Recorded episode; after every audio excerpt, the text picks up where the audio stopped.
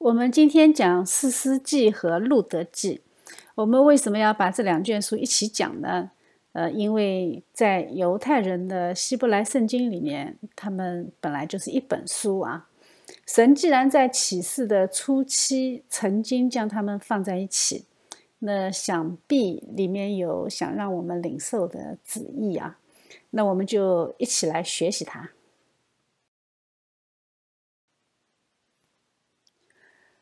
总的来说啊，圣经它其实是一本历史书，它的历史记载部分占了很大的篇幅。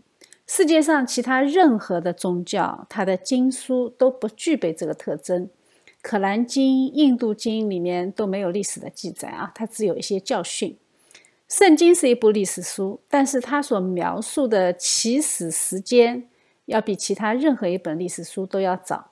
结束的时间呢，也比其他的历史书都要晚。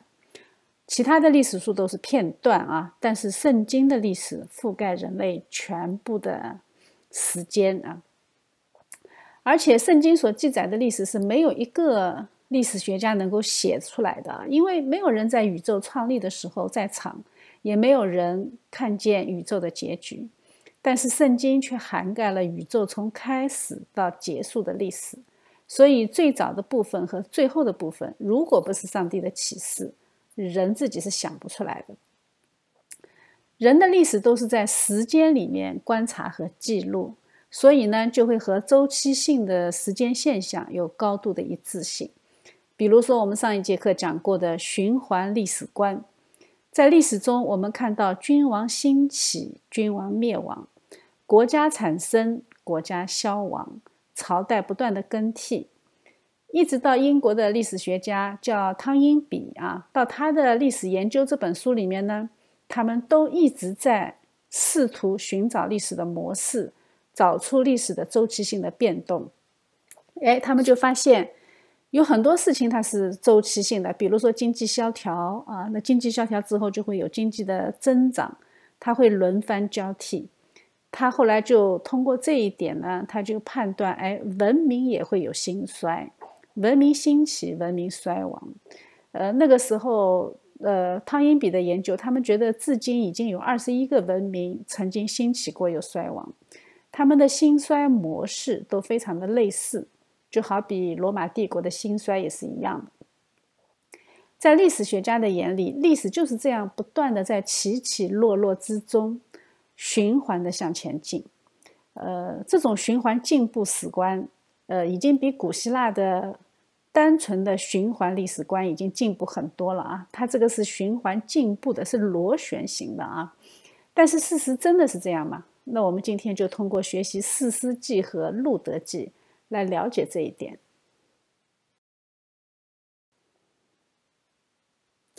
如果从人的角度出发去观察历史，我们确实能够得到循环的历史观点。这一点在四世纪中我们也能看到。以色列人在进入应许地之后的历史就是这样的循环历史。我们在读四世纪的时候都不需要仔细寻找啊，你都能够感受到这种近乎是绝望的循环模式。他记录的经文几乎就是用同一个模板啊，先是以色列人行耶和华眼中看为恶的事，一共出现了七次。然后呢，耶和华的怒气就向以色列人发作，然后把他们交在外邦人手中。神这么做是有根据的啊，因为他是根据立位记的呃和生命记里面那个以色列人和上帝立的约啊，那你违约了，那上帝肯定是严格按照圣约行事的，你违约就必须要承担违约责任。然后呢，以色列人就呼求耶和华，然后耶和华就为他们兴起一位拯救者去救他们。于是呢，他们就获得了胜利，国中太平多少年。然后呢，哎，然后下一个周期又开始了。以色列的循环失败史绝对不仅仅限于四世纪的时期，事实上，他们整个历史都是这样的情况，几乎涵盖了整本旧约的历史。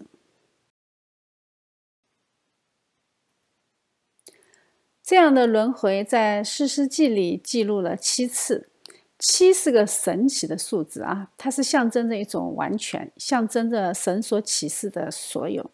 也就是说，像这样的轮回，我们是没有止境的。我们在旧约时代能看到整个以色列人怎样在最终挣扎、被拯救，然后又堕落、又恢复，然后再又堕落啊，而且每况愈下，最后走向整体被掳。呃，他们是在绝望之中盼望弥赛亚的。我们如果仔细研究人类的历史，特别是福音的历史啊，特别是教会的历史，我们就会发现，神的子民也是一模一样的啊。我们没有什么东西可以去嘲笑以色列人。每到一定的时候，神的子民就会转离神的话，向世界去妥协，和世界去勾兑，参与世界的恶行。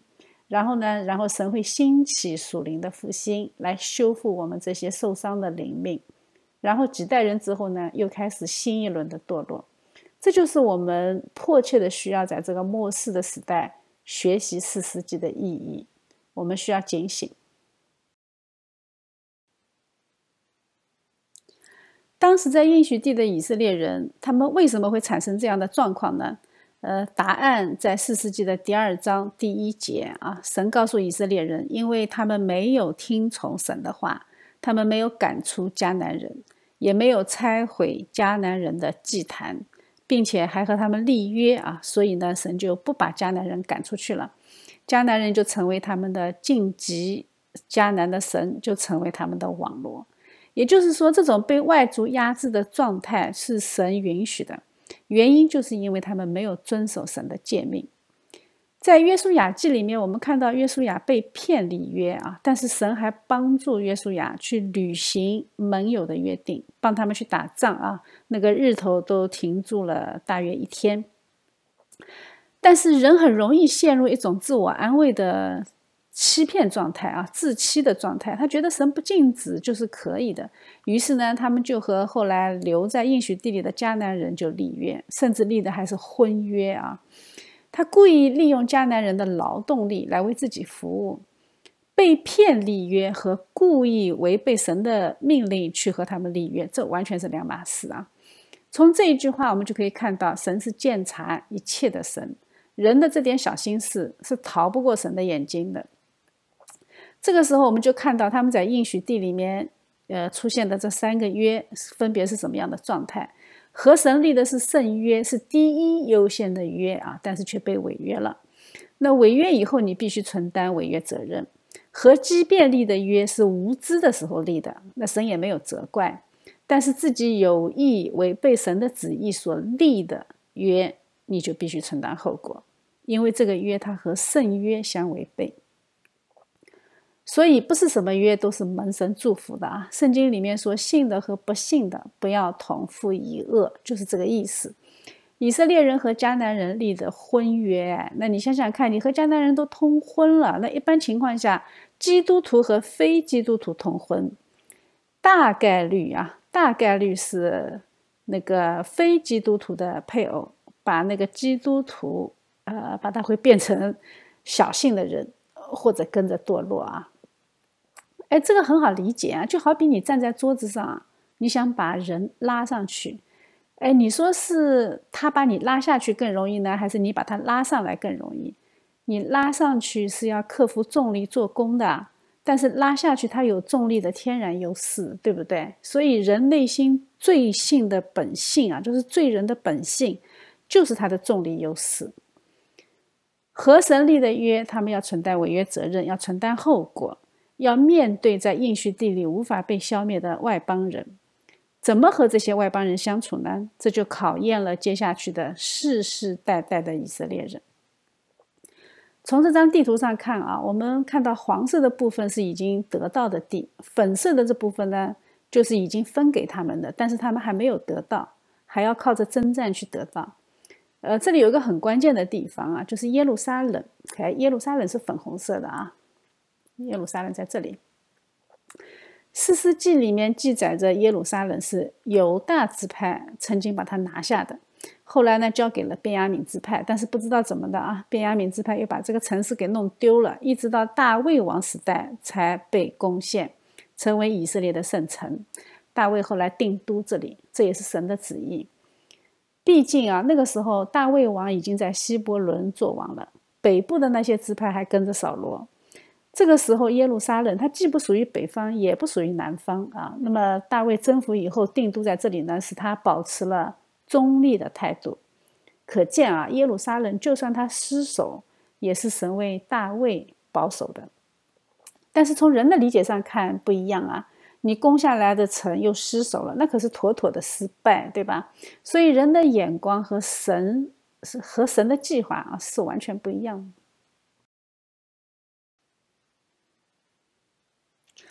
如果第一代人的错误后人可以吸取教训，那可能还有挽回的机会啊。呃，因为以色列人和神立的约里面有守约施慈爱这个选项，不是说你一次犯错就世代受罚，不是的啊。神给每一代人的机会是一样的，是平等的。旷野那一代人屡教不改，但是并没有影响他们的下一代进入应许地，所以下一代人好好听耶和华神的话，他还是可以得着祝福的。但是圣经里面记载说，那世代的人归了自己的列祖之后，有别的世代兴起，不知道耶和华，也不知道耶和华为以色列人所行的事。可见啊，他们的教育出了问题。他们不仅违约，连生命记里面的教育责任也没有履行。出埃及、过红海的那些神迹，在旷野的那些神迹，进迦南的那些神迹，他们统统不知道。所以一切的问题的根源都出在教育。所以林肯说啊，林肯说，一代人的教士哲学就是下一代人的政府哲学。所以教育是很重要的。他们不仅不知道耶和华为他们所行的神迹，不认识这一位真神，他们还很快乐的和迦南人通婚，开启了迦南地的多元文化生活。先是容忍异教的崇拜，一直到跟随他们去崇拜偶像，这个之间仅仅需要一纸婚约。神解释的很清楚啊，他留下这些外族的目的，首先就是试验这些根本不知道征战为何事的新一代以色列人。这些是生活在和平年代的人，他们是很容易被异教同化的。信仰最衰弱的时候，往往是没有什么逼迫的时候，是吃好、玩好、喝好、睡好的日子，人快乐的根本就不需要神。所以，神留下这几族迦南人，目的就是要试验那不曾知道与迦南征战之事的以色列人，好叫他们的后代又知道又学习未曾晓得的战事。哎，这句话怎么理解呢？那我把它说的直白一点啊，就是你如果不是从先辈的嘴巴里面去学到，你就必须在生活中去体会到父辈的教导。你如果听，并且跟着执行，守住诫命，那么那些征战之事，它就在你的脑子里。如果你不学习父辈的话啊，他们的话你也不听，那么外族的压制就会出现在你的生活中，你躲也躲不了。它就在你的生活里啊！你必须在战争中去学习和体会你祖先的经历，所以这是一个二选一的选项，就看你怎么选啊！所以神接着说，留下这几族就是为了要试验他们，结果很失望。以色列人住在外族中间，互相通婚，最过分的是侍奉他们的神，所以这场考试他们就直接挂科了，就不及格。他们的罪呢，直接从违反第十诫上升到违反第一诫。他们一开始不灭外邦人的原因是想把他们当做奴仆来使唤，贪恋别人的奴婢啊，喜欢用廉价劳动力。结果，当外邦人的数量达到一定比例的时候，文化的反向吞噬是很普遍的现象。他们会觉得，哎呀，家和万事兴嘛，你总不能因为拜哪个神，天天和家里吵架，对不对？更何况对方还会和你哭着说，哎呀，我也是为这个家里好啊。所以啊，跟着拜假神就很正常啊。那我们现在的社会也需要警醒啊。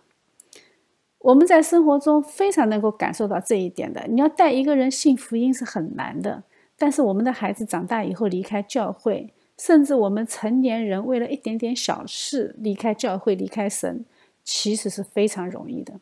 我听说过一个最奇葩的不来教会的理由是什么？他说：“我最近过得挺好的，没有什么事需要教会帮忙，所以我就不来教会了。”呃，把我都给惊到了啊！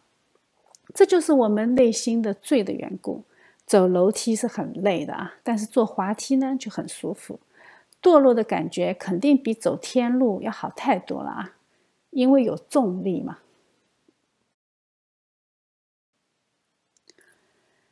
这一张简单的时间轴。大致列出了四世纪记载的主要内容。四师时代的整体时间一直延续到萨摩尔时代，一共大约是四百五十年。我们怎么知道它四百五十年呢？哎，这是《使徒行传》告诉我们的。我们可以看到这些异邦王啊，就是摩押王、迦南王、米甸人、菲利士人、亚门人，这些都曾经是以色列人的手下败将。但是这个时候呢，他们都反过来压制以色列人，可见他们的生命光景是非常悲哀的。根据四世纪的描述，在这个时间轴上，黑色的那些呃年代啊，黑色的部分，那些年代就是以色列人被外族压制的年代。这些年代加起来呢，一共有九十三年。但是，当我们看《列王记上》六章第一节的时候，这里说以色列人出埃及地后四百八十年开始开工建殿，这里就出现了一个数字上的偏差。那么，我们就要想，难道圣经出错了吗？当然啊，我们知道圣经是肯定不会出错的。如果我们觉得圣经哪里错了，那肯定是我哪里出问题了啊！我们来仔细算一下，《使徒行传》告诉我们，光四师时间就有四百五十年，那再加上以色列人在旷野放飞自我四十年，然后是扫罗的时代四十年，大卫王的时代四十年，再加上三年所罗门作王的时间。那他到这个时候才开始开工建殿，对不对？那么从这个时候开始算，他出埃及已经多少年了？已经五百七十三年。这个时候我们再回头看看那个被仇敌压制的九十三年，我们就能够算出来，在列王记中说的四百八十年是怎么来的。列王记是先知耶利米写的啊，那是代表上帝在发言，在上帝的眼中。我们被魔鬼压制的年月是不算数的，在神的眼里，它是不计算的。我们如果活得和上帝没啥关系，上帝根本就不 care 啊，他他连这个年月他都不算进去。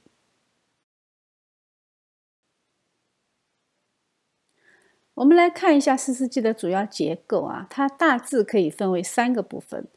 第一个部分就是介绍原因啊。从表面上看呢，迦南人没有被赶出去是因为政治原因啊，因为上一代人不够努力。事实上呢，背后的宗教原因是因为他们拜巴利。他们一旦开始拜假神，他们就失去了神的祝福和保守。神总结性的告诉我们四世纪这些历史事件的时代背景。第二部分呢是记载了十二个士师啊，每当他们被外族辖制的时候，叫苦连天的时候，神就像立约的时候那样啊，呃，来拯救他们，为他们兴起士师来带领他们打胜仗，带来短暂的和平。但是接下去好日子没过几天，又开始作死，呃，然后苦日子来了，又开始叫苦连天，就如此循环往复，一共七个循环。神兴起的四师遍及以色列十二个支派，除了立位人。神兴起的人里面有战士，有私生子，也有女性，有生下来就归神的拿西尔人。可见神并不偏待人。那为什么没有立位人呢？那我们等一下再来看啊。第一个循环记载的是犹大的四师。俄陀涅啊，俄陀涅是加勒的女婿，呃，也是加勒的侄儿。那加勒大家还记不记得？他就是旷野里面，旷野里面这一代成长起来的仅剩的两个能够进入应许地的元老之一呀。这说明什么？说明以色列人真的就是从第二代开始就败坏了，速度非常的惊人。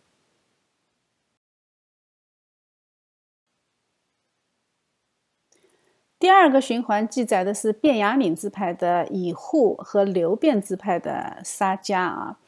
我们上一节课的地图里面看到过，卞雅敏支派是被六个哥哥的支派所包围的，他周围根本就没有敌人，所以他们和迦南人通婚联姻，完全不是因为军事的原因和政治的原因，完全就是他们贪图迦南人的劳动力啊，这个就是缺乏属灵的警醒。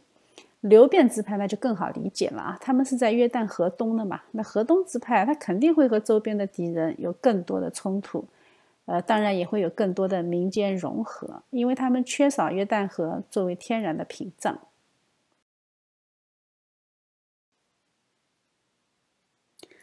第三个循环记载的是底波拉啊，是一位女性，说明这个地方神已经挑不出男人了啊，已经没有男人可以用了。说明当时以色列这个地方，他们的男人男丁啊，他们的信仰状况已经是很衰微。到了基甸所处的时代的时候，以色列人已经是处于非常可怜的光景，他们被米甸人全面的压制。我们可以看到一个细节：基甸当时是在酒榨里面打麦子，那打麦子应该是在谷场。酒榨只不过是酿酒的地方，它是不够开阔的。那基甸都躲在这里打麦子啊，说明他们已经到了惊弓之鸟的地步了啊！说明米甸人的攻击和扰乱已经很厉害。当时耶和华的使者呃呼呃呼召了基甸啊，那在得到神的呼召以后呢，他做的第一件事情就是摧毁巴利的坛。这个在当时是一件非常勇敢的事情，因为当时的民情秩序，整个以色列的民情秩序都是拜偶像的，所以他一旦摧毁巴黎的坛，就有很多人起来反对他。但是他并没有害怕啊，在战争中他也得到了胜利。他胜利以后呢，以法莲支派还来质问他啊，说你攻打米甸人的时候为什么不叫上我们？呃，这个以法莲支派有点职业杠精的味道。以法莲为什么这么做？圣经并没有记载。但是我们知道，以法莲是约瑟的子孙，约书亚就是以法莲支派的，所以他们很可能会有骄傲啊。基甸在得胜之后呢，他收缴了很多的金器银器，并且还加上民众的奉献，他就用这些金银做了一个以佛德，大家就去拜这个以佛德。这这个事情最终成为他自己的网络。他死了以后，他的七十个儿子被他一个小妾生的儿子全部都杀死啊，除了一个逃跑的。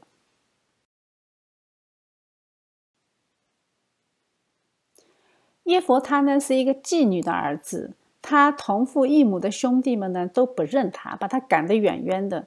但是当仇敌来临的时候呢，哎，他们就想起他了啊，就要求他出来做领袖，帮助他们战胜仇敌。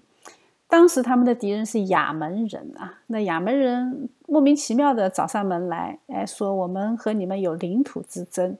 这一块所谓的有争议的领土呢，就是三百年前，就是摩西在摩押平原上得到的胜利啊，从亚从亚摩利王西宏手里夺过来的。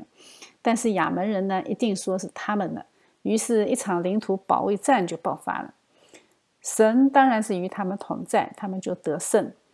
在他出发之前，他曾经向神许愿啊，说等我得胜归来的时候，不管家中谁先出来迎接我，我都将他当做燔祭献给神啊，或者将他归给神。呃，结果他的宝贝独生女儿第一个跑出来迎接他，这就很尴尬了啊。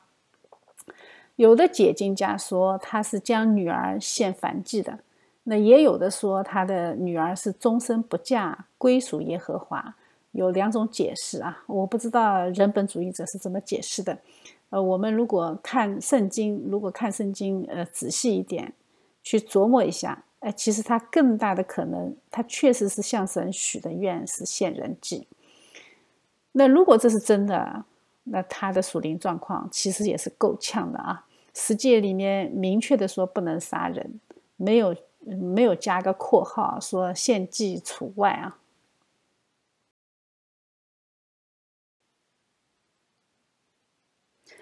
参孙呢是但支派的一个拿西尔人，他是生下来就归属耶和华，他不能剃头，也不能接触污秽的东西啊，包括尸体。他有很多的禁忌。他非常勇敢，力大无穷。但是圣经记载呢，呃，说他把拿西尔人的禁忌一件一件的全部都破坏。他也碰尸体啊，他也会爱上外邦人的女子。他活得非常潇洒而又随意。他屡次败在女色身上，还不吸取教训啊！最后，他被他深深爱着的一个妓女背叛，直接断送他的呃事实生涯。他被抓啊，还挖去了双眼。后来的一次仇敌戏弄他的时候呢，他就祷告耶和华赐给他力量。呃，最后他把房子的两根柱子推倒，和他的仇敌三千多个人同归于尽。这就是参孙的悲剧啊！他有着非常的勇敢，但是他做人完全按照自己的意思，他不守神的诫命。他虽然面对仇敌非常勇敢，但是他对付自己却非常的软弱。我们可以看到每一个事实都有这样那样的缺点，这就是人啊！神通过整本圣经都告诉我们一个真理：不要在地上寻找伟人，不要在地上寻找救世主。我们要依靠神，因为救赎这件事情真的就只有神亲自来解决。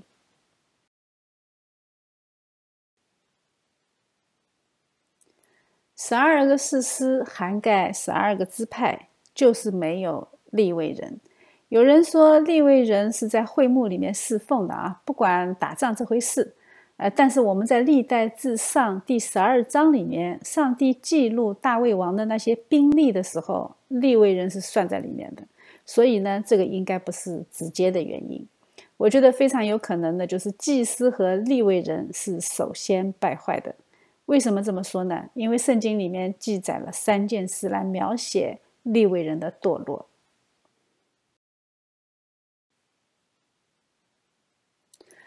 四世纪里面描写了一个拜偶像的祭司，哎，其实他不是祭司啊，他只不过是一个立位人。立位人，呃，他只不过是在圣殿里面伺候祭司的，是亚伦后裔的帮手。祭司是只有亚伦的后裔才能做。那么这个立位人是怎么当上祭司的呢？哎，首先就是因为他失业了。立位人居然失业了，说明什么？哎，说明当时会幕的光景很惨淡，立位人都没饭吃啊。他在北上的时候呢，路过一个叫米迦的人家里啊。当时这个小偷米迦呢，他偷了他妈的一千块钱呢，然后在他妈的咒诅之下，他就怂了，他就哎把这个钱拿出来还给他母亲，他母亲就用这个钱给他铸了一个神像，并且还封他做祭司，一个所谓的家庭祭坛就这么诞生了。哎，这可不是我们现在说的家庭祭坛啊！那当时启示真理还没有完成呢，对吧？那这个在当时就完全是背弃神的诫命的行为。但是米迦做祭司，那肯定是不妥当的嘛。那所以当这个利未人路过他家的时候，米迦就花了十两银子，并且包吃包住，还送一套衣服的价格，把利未人就留在家里做祭司。他就自己安慰自己啊，觉得这下哎，家庭祭坛就比较正宗了啊。当时的但支派还没有找到住的地方，其实但支派是有封地的啊，分给他们的土地上的敌人，他们一直没有办法去赶跑，于是呢，他们也北上，沿路在找软柿子啊。他们找到拉邑这个地方，住在那里的人比较平和，也不善于打仗，比较好征服。于是他们路过米家这个地方呢，就发现了这一个，呃，就就为这个家庭做祭司的立位人，他们就说服了这个立位人跟他们走。哎，毕竟做一个支派的祭司比做一个家庭的祭司更加体面。哎，这样呢，立位人就跟着但支派跑了。他们不仅带走了人，还带走了米家花一千块钱做的神像。当时那个场景啊，和抢是没有什么分别的啊。圣经中记载说，这个摩西的子孙就一直在那里做祭司，一直到他们被掳的时候。不知道启示录里面但支派的消失和这个有没有关系？神是公义的啊，不管他们干了什么坏事，神肯定不会冤枉他们。神只是懒得提罢了啊。我们知道当时的会幕是在示罗的。大家严格意义上说是应该在示罗去拜神，但是因为祭司疏于宣传律法，导致整个以色列人到处都瞎拜神，私设祭坛，私设祭司，还私设神像，使整个民族陷在最终。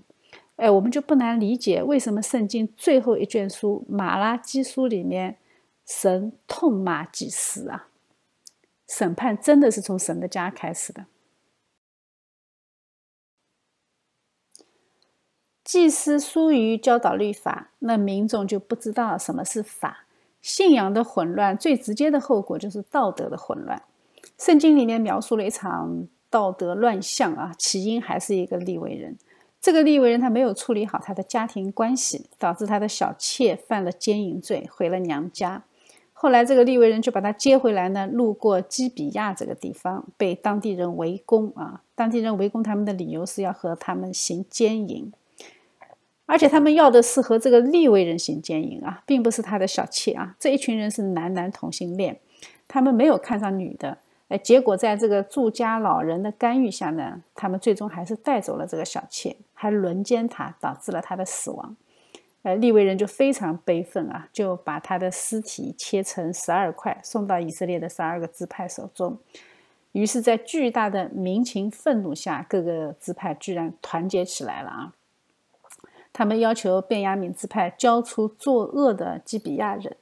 便雅悯支派呢坚决不交，那于是，一场内战就爆发了。最后的结果是，便雅悯只剩了六百个光棍还在逃，其他的全部被杀光，差点被灭族。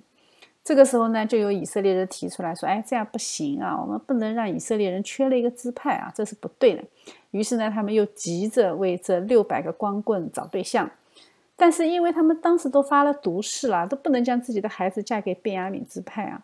于是呢，就在一场集结的过程中，他们发现，哎，居然基列雅比人没有参加这一场正义的战争。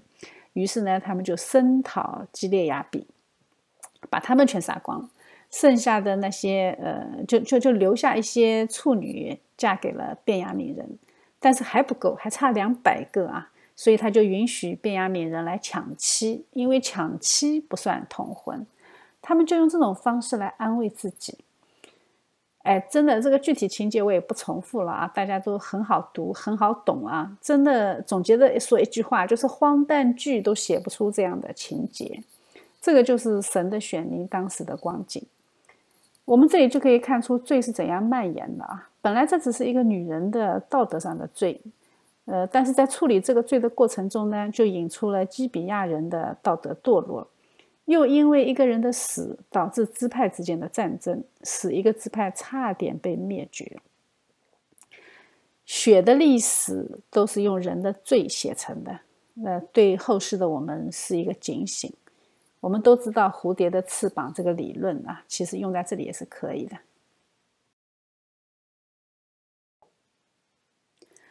这一场支派之间的混战，有一些解经家呢说是发生在四世纪的后期，因为它确实也记载在四世纪最后最结尾的那一部分啊。但是我觉得应该不是后期，应该是在前期，是祭司阶层先堕落，带动了以色列全民的堕落。我为什么这么说呢？因为在这一场混战当中，有一段经文它是这样记载的啊。说当时还是亚伦的孙子以利亚撒的儿子菲尼哈侍立在约柜前，看见没有？是菲尼哈，哎，呃，这个可是进入迦南的第一代祭司的时候啊，对吧？菲尼哈在旷野的蛇亭事件里面，他就崭露头角了，他被神立为永远的祭司，所以应该还是第一代祭司还活着的时候，难怪神说啊，审判要从神的家起手。神的管家首先堕落，没有尽到责任，没有传讲神的律法，才有全民的堕落。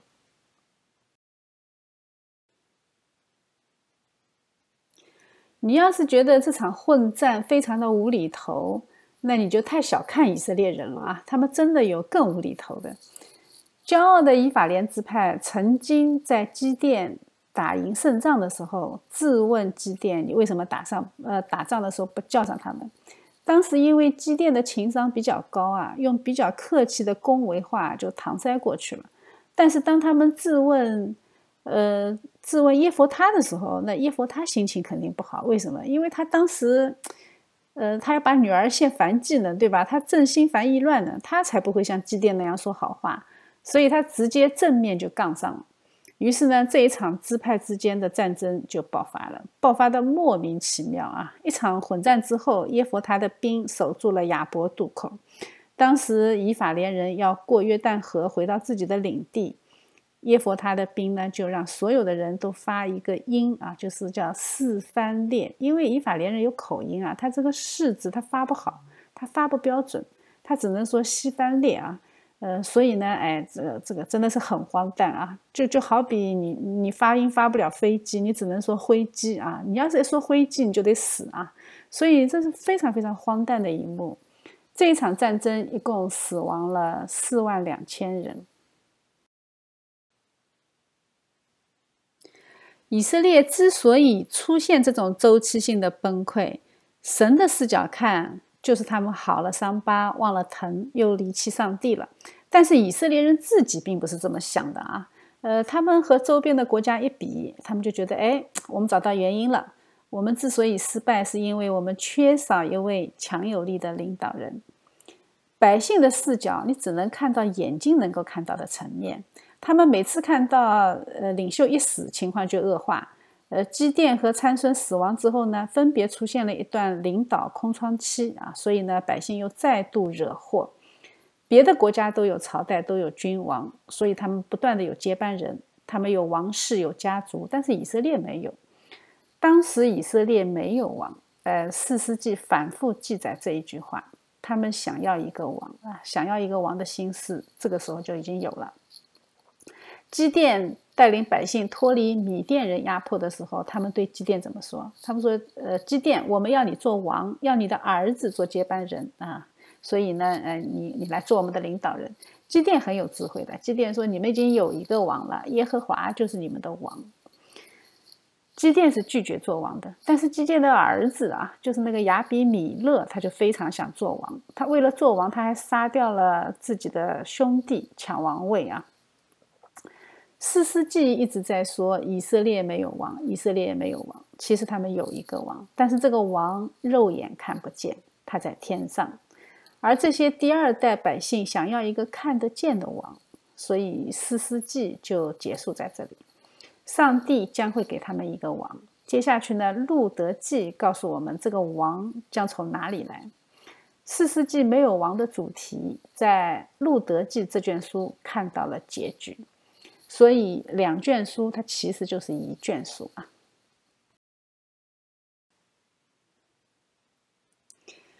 这个在四世纪里还被隐藏的神秘的王，在路德记里面就被揭晓。和四世纪黑暗这个黑暗的时代非常不一样的是，路德记它是黑暗世界里面吹过来的一股清风。让人感觉非常舒服和愉悦啊！你在读你在读《路德记》的时候，你觉得非常的舒服。其实他们是在同一个时期，哎，就是在神的子民被外敌辖制的时候，在应许地依然有美好的事情在发生。《路德记》就是讲述了这么一个美好的故事。呃，故事的主角是路德，她是一个摩押女子啊，是一个外邦人。呃，《路德记》就是用她的名字命名的。圣经里面有两卷书是用女人的名字啊，一个是路德记，一个就是以斯帖记。路德记讲的是一个外邦人嫁给犹太人的故事，以斯帖记呢讲的是一个犹太女子在被掳期间嫁给外邦人的故事。这两卷书都是犹太人非常爱读的啊，因为他们都是大团圆结局。一个是在五旬节的时候读，一个是在普尔节的时候读。路德记发生的地方啊。距离最混乱的便雅悯支派其实非常近，呃，稍微往南一点点啊，在犹大境内一个叫做伯利恒的地方，伯利恒离耶路撒冷也非常近。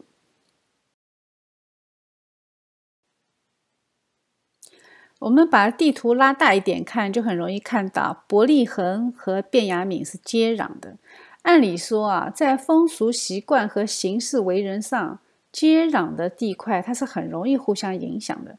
但是从路德记忆上看，我们看到这个小城的人完全没有被影响。在北面的那个小黑框里啊，我们看到示罗是位于以法莲山地的。示罗在当时是宗教敬拜的中心，全以色列人每年三次都要到示罗去过节，因为会幕在那里。你这样就能明白以法莲为什么这么骄傲了啊！人人家那可是帝都的人啊，所以他们又去质问基甸，又去质问耶佛他啊，有点莫名其妙。后来的那个米迦，他也是来自于以法莲三地。呃，到这个家里去做祭司的利未人，很有可能就是来自于示罗，因为他们距离很近啊。可见当时会幕是什么光景？呃，人都信仰冷淡，利未人就没饭吃。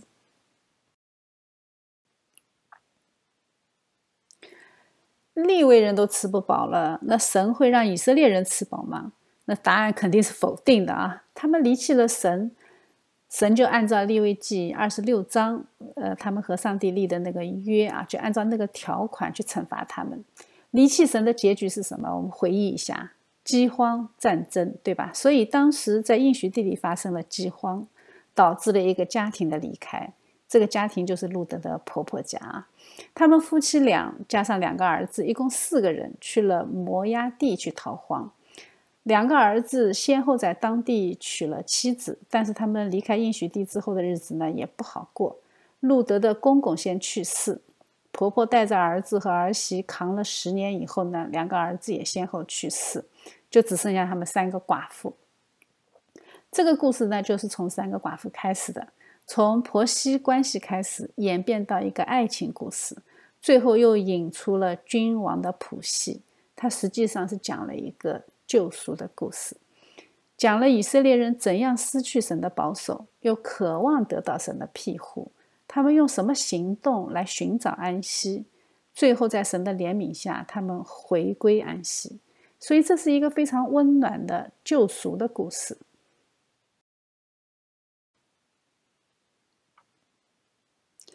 虽然应许地的普遍信仰光景都不好，但是神还是会善待。对他忠实的选民，就在这三个寡妇陷在绝望之中的时候，不知道该怎么办。结果呢，婆婆却听说神眷顾她的百姓，在她的老家居然有大丰收。于是呢，婆婆就决定要回家啊。在回家之前呢，婆婆对两个守寡的儿媳说了一番话，劝他们回自己的父家去再嫁。那个时候，女人是没有独立生活的能力的啊。如果回父家呢，你还有再嫁的机会。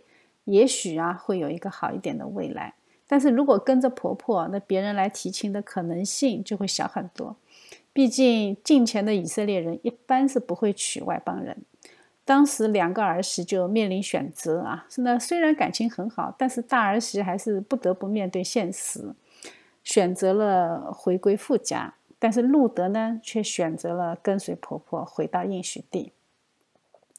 路德的回答是很坚决的啊，他总结的说就是你的家就是我的家，你的国就是我的国，你的神就是我的神，不离不弃，生死相依啊。他的命运呢，就在他宣告以耶和华为神的这一刻被翻转，只是当时他自己并不知道。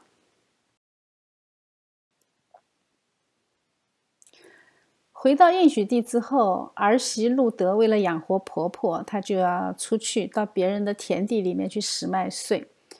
以色列的律法里面有规定啊，不可割尽田角，要留给穷人，既照顾穷人的需要，也要照顾穷人的尊严。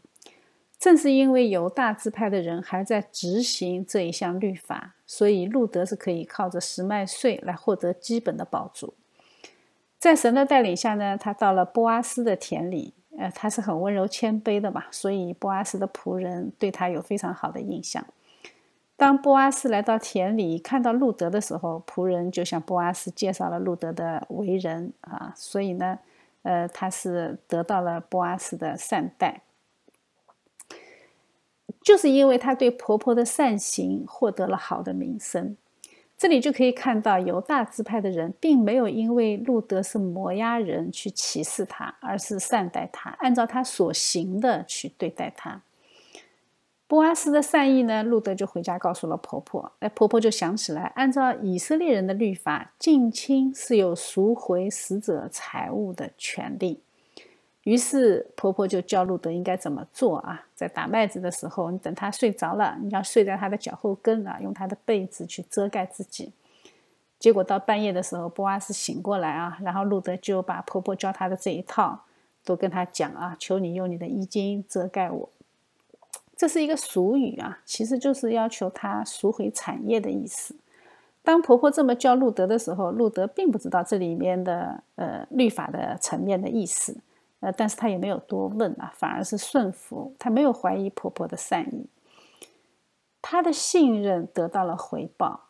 波阿斯他是明白这里面律法的责任和权利，所以他就按照立未婚的原则，要为死去的近亲赎回产业。所以他后来就娶了路德啊，这个过程我们不展开讲，很好懂啊，大家自己去看。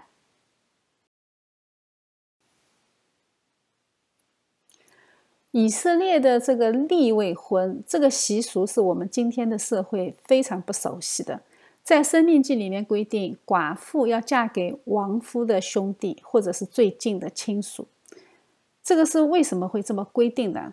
呃，我们可以解读一下啊，因为神规定了喜年，喜年的时候，所有的土地都要归还给最初拥有的家族，这个就是为了防止因为贫富差异导致的土地兼并，使以色列民族不会发生不断萎缩的现象。土地只能聚存，不能永卖，买卖都是暂时的，到喜年的时候都要回归原来的家族。如果没有喜年，那么失地农民他就会离开这片土地，久而久之呢，以色列这个民族就会不存在。哎，那怎么行呢？对吧？基督还要从这个民族中出来呢，所以这是绝对不可以的。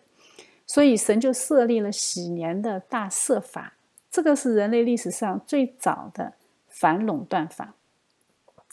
既然土地要归还给最初拥有的家族，那如果那个家族没有子孙，就出问题了，对吧？所以那个家族必须要有人存活，才能够在喜年的时候要回土地。那寡妇如果没有儿子继存自家的土地，那么她死去的丈夫的兄弟就必须要娶她，并且还要给她生一个儿子，目的就是要保住家族的土地。寡妇路德没有丈夫也没有儿子啊，所以呢，她丈夫最近的亲属就有义务要娶她，要为她死去的丈夫留后。可以在喜年的时候继存原先拥有的土地，这是律法的规定啊。撒都该人问耶稣一个非常愚蠢的问题，就是和这个条律有关的。他们就问：有一个妇人死了七个丈夫啊，在天堂里怎么算？因为撒都该人不相信人死后有永生啊，所以他们才和耶稣抬杠。《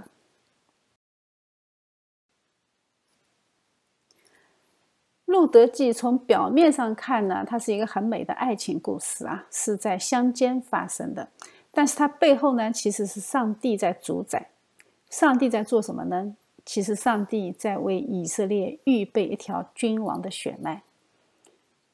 在遵守上帝律法的子民当中，上帝选择了一个外邦人路德，让他成为君王血脉的一部分，成为耶稣基督家谱上的四个女人之一。呃，基督的家谱啊，这个四个女人都是很有争议的人啊。世界上任何一个宗教领袖都不敢这么写，呃，他们都是把自己的出身写得很高大上的啊，至少也是烫金版。但是圣经很诚实啊，圣经里面看耶稣基督的家谱里面的四个女人，他玛是犹大的儿媳妇，呃，因为犹大不想持守立未婚原则，结果被他玛设了个圈套，生了个儿子。从我们的传统角度看，这妥妥的是乱伦，对吧？呃，喇合是个妓女啊，但是她因为渴慕耶和华，就得蒙保守。路德是个外邦人，是摩押人。按照以色列的律法，摩押人是不能进入耶和华的会的。但是神充满怜悯啊，乌利亚的妻子八四八啊，那就是妥妥的和大卫犯奸淫的结果啊，本来是别人家的太太。是大卫硬抢抢过来的啊！这么有争议的四个人，在神眼里那都不叫事儿啊！人总是觉得自己比别人更有道德、更高尚，但是在神的眼里，我们统统是罪人，我们都是垃圾啊，只是分类不同。呃，我看到国内有一个横幅写在墙上，叫“垃圾分类从我做起”。哎，我觉得这句话他写的还挺属灵啊。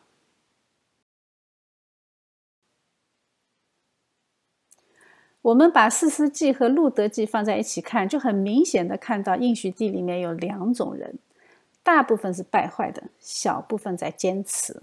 当以色列支派混战的时候，犹大的伯利恒还有近前的老百姓；当大家都在拜偶像、拜巴利、拜亚瑟拉的时候，哎，摩押人路德说：“你的神就是我的神。”当时就在不远处的便雅悯支派，简直淫乱到极点啊！不论男女啊，路过他们的地方就要冒着被强奸的风险啊！那简直就是个高危地带。结果他们也为自己招来了惩罚，差点被灭族。就是在这样的信仰光景中，我们看到犹大支派中近前的信徒还在坚守立未婚。从这两种截然不同的方向的历史记载，我们看到上帝的手在动工，在以色列人循环往复的堕落历史中，神的救恩历史以向前突破的方式，以直线的形式展开。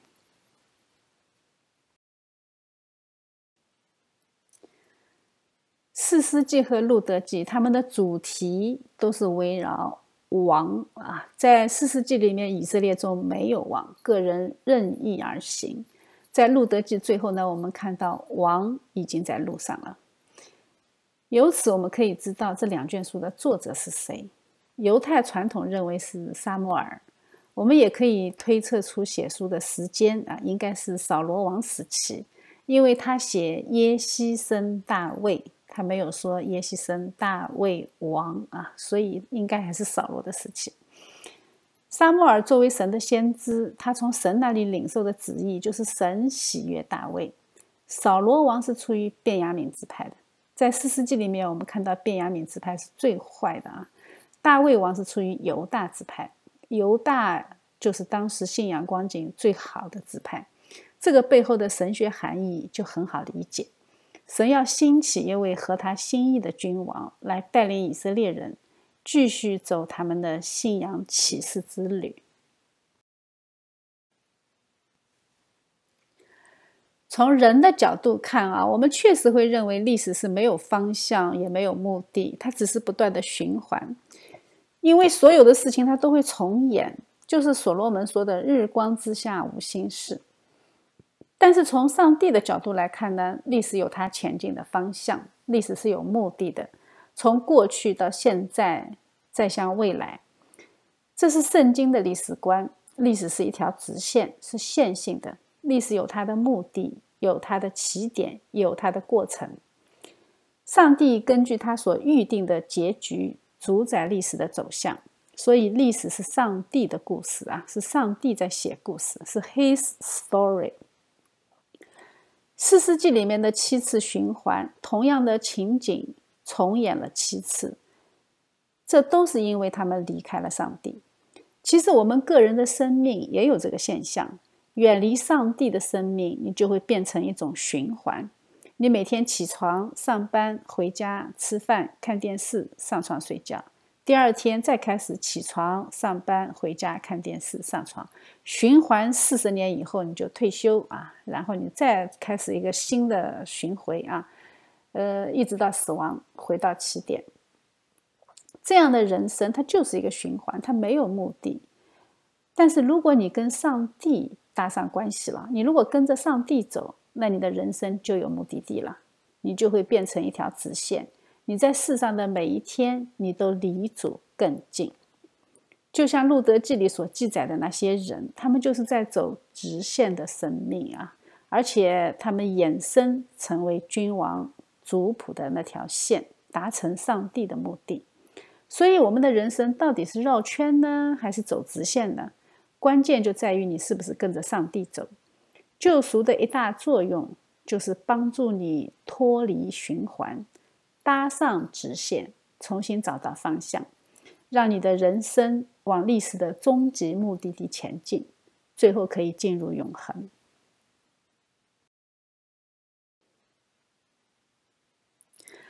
最后呢，我们借着神创造的世界来看一看神借着自然界告诉我们的《四世纪》和《路德记》。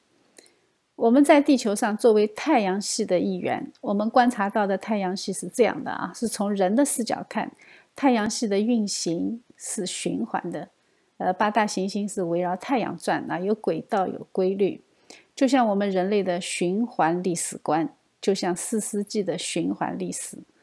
但是事实真的是这样吗？那其实答案是否定的啊。